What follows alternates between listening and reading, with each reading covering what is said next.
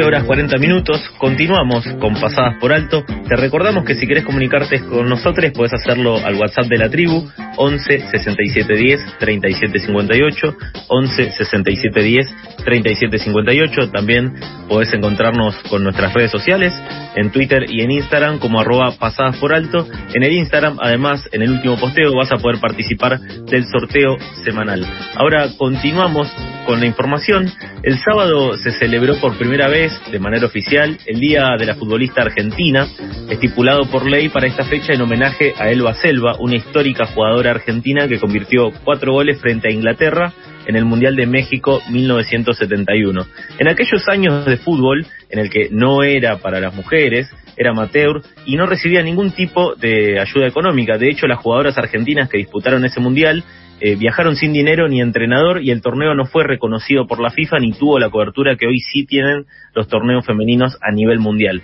Eh, sin embargo, este torneo marcó un antes y un después para la selección nacional femenina y desde entonces el fútbol no paró de crecer, aunque sin el reconocimiento que merece. De ahí la importancia de este día de la futbolista para visibilizar el deporte femenino a sus jugadoras y sus demandas laborales y deportivas. Con esta excusa entonces y para conocer un poco más sobre la situación actual del fútbol femenino, los avances y los desafíos que les quedan, ya estamos en comunicación con Juliana Román Lozano. Ella es directora técnica del equipo de la nuestra, del barrio Padre Mujica, que se encuentra en Retiro, la ciudad de Buenos Aires. Hola Juliana, ¿cómo estás? Hola, ¿cómo están compañeros? Gracias por la llamada. Gracias a vos eh, por atendernos. Bueno, Carlos y Sofía, te saludamos acá al aire de FM La Tribu. En primer lugar, queríamos conocer y, que nos cuentes un poco cómo fue que celebraron este día, que, fue especial, ¿no? Porque fue por primera vez reconocido como eh, oficialmente como el Día de la Futbolista Femenina. Eh, sí, muy, muy contenta. Desde el 2019 ya se había impulsado la ley para que este, este día efectivamente sea reconocida como el Día de la Futbolista. Eh, como decían ustedes, es muy importante poder saber de dónde venimos y todos los recorridos que estas mujeres hicieron para, para llegar hoy a eh, el tercer torneo profesional de mujeres. Eh, hubo muchísimos reconocimientos en varios lugares de las pioneras, pero creo que también fue una gran fiesta entre nosotras, las futbolistas, poder reconocernos y celebrarnos entre nosotras. Así que fue una fiesta. Juliana, ¿cómo ves actualmente la situación a nivel general del fútbol femenino argentino? Eh, ¿Se está avanzando hacia la profesionalización? Sí, creo que eh, han habido muchísimas cosas importantes, muchos cambios. Eh, pudimos ser eh, parte del primer torneo profesional como directoras técnicas con Enrique todo de Huracán.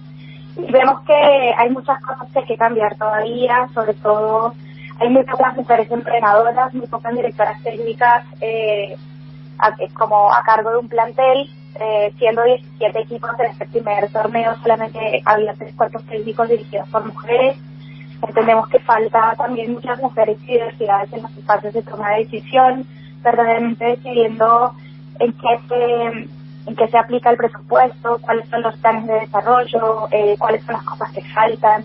Eh, faltan las mujeres en las narrativas hegemónicas, obviamente, en torno al fútbol.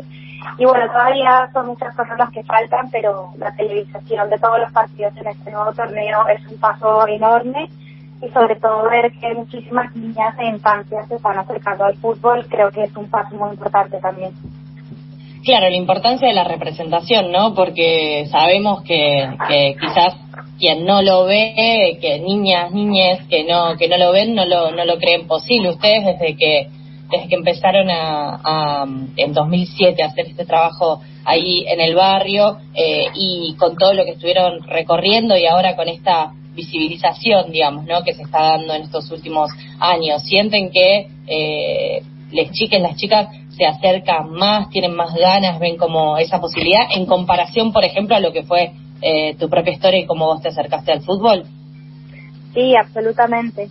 Creo que el gran triunfo de todos estos años de lucha y, y las que nos llegamos a ser profesionales, lo que pudimos construir es ese camino para que las niñas las infancias puedan ver el fútbol como un universo posible, ¿no?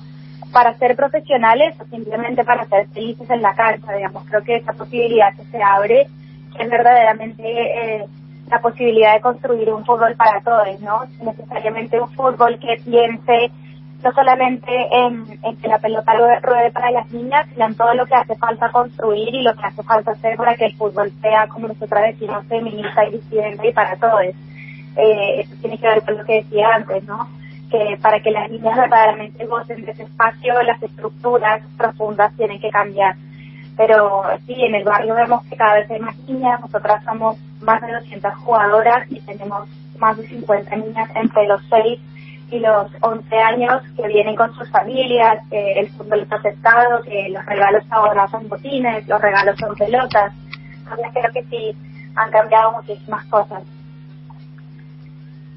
Además de la cuestión de género, se superpone la variante socioeconómica, que como mencionabas, bueno, también en muchos casos es un motivo de exclusión en el deporte, eh, sea cual sea.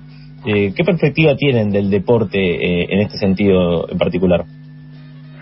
Sí, nosotras denunciamos desde una perspectiva interseccional, feminista, pensando que claramente no es lo mismo eh, estudiar en una escuela privada o tener acceso a un club privado que ser una mujer villera, migrante, negra, lesbiana, y que en ese sentido también hace falta complejizar las conversaciones y pensar el deporte desde una perspectiva de derecho y no desde una perspectiva de como si fuese un privilegio y ahí me parece que, es interesante también todas las, becas que se abren en torno al deporte también en relación a, prevenir y erradicar la violencia de género y diversidades, así que nosotras pensamos justamente el deporte así, como un derecho y desde una perspectiva interseccional, eh, pudiendo complejizar y viendo cuáles son todas las aristas que se cruzan y cuáles son todas las opresiones y se pueden presentar a través del deporte. Y Juliana, justamente, bueno, estamos en comunicación con Juliana Román Lozano, ella es directora técnica del equipo de la nuestra, del barrio Padre Mujica en Retiro, por si alguien acaba de sumar a, la charla.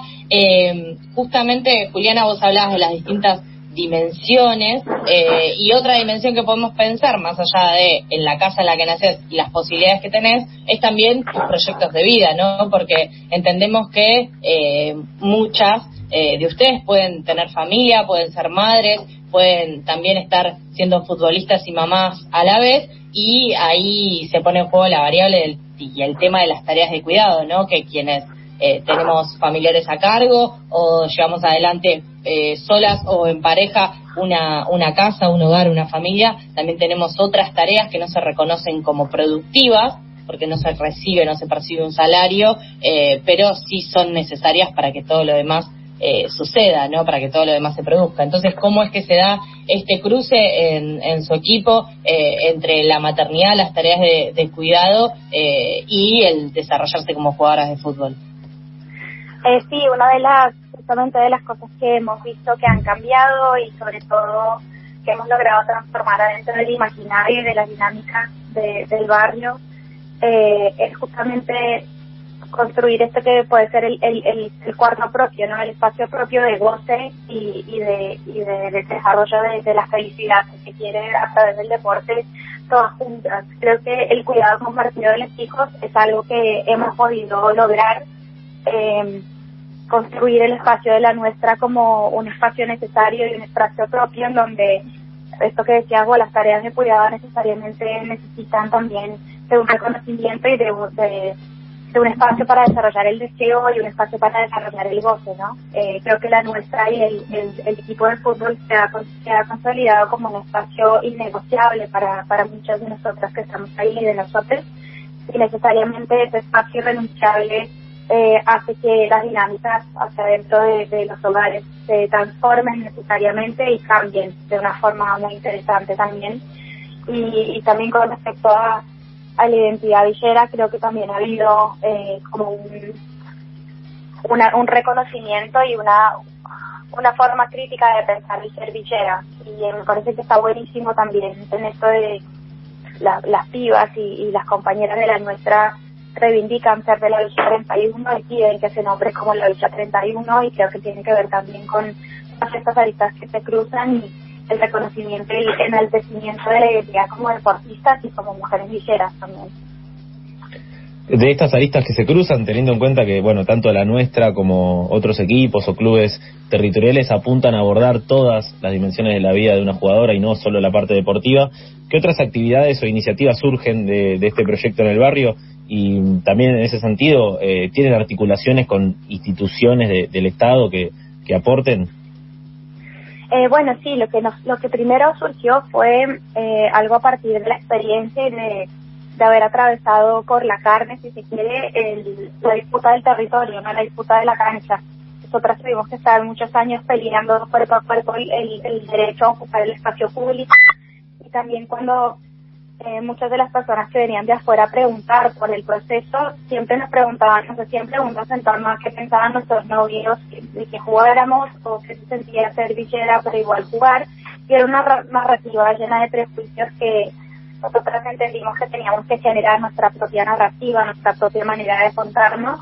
Y así surge la Nuestra TV, que es un, un proyecto hermoso que hicimos eh, de la mano justamente de una organización que se llama ACA, que es la Asociación de Arte, Cultura y Educación, en donde hicimos un montón de talleres audiovisuales y generamos nuestra propia manera de narrarnos con varios capítulos de la nuestra TV que han ido saliendo. Y sobre todo en la pandemia también fue una herramienta muy interesante para para contar cómo se vivía la pandemia dentro del barrio, para también llevar información a las vecinas y a los vecinos en torno a a los cuidados y a los accesos que se podía tener o no. Eh, también estamos haciendo una cartografía de una cartografía feminista de la Villa 31, justamente contando la historia no contada de las mujeres y de las diversidades protagonistas de, de la formación del territorio de la villa y todas las, las cosas que las vecinas y los vecinos hacen adentro del barrio.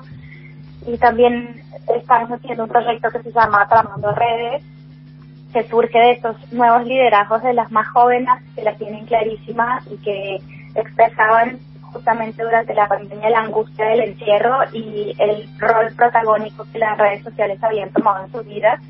Y fue este proyecto a través del Ministerio de las Mujeres eh, contar eh, hacer algunos videos y algunas reflexiones en torno al uso de las redes sociales desde una perspectiva feminista también. Así que bueno, en la cancha y desde este lugar seguro, digamos, y amorosa que hemos construido surgen un montón de estas otras vetas, ¿no?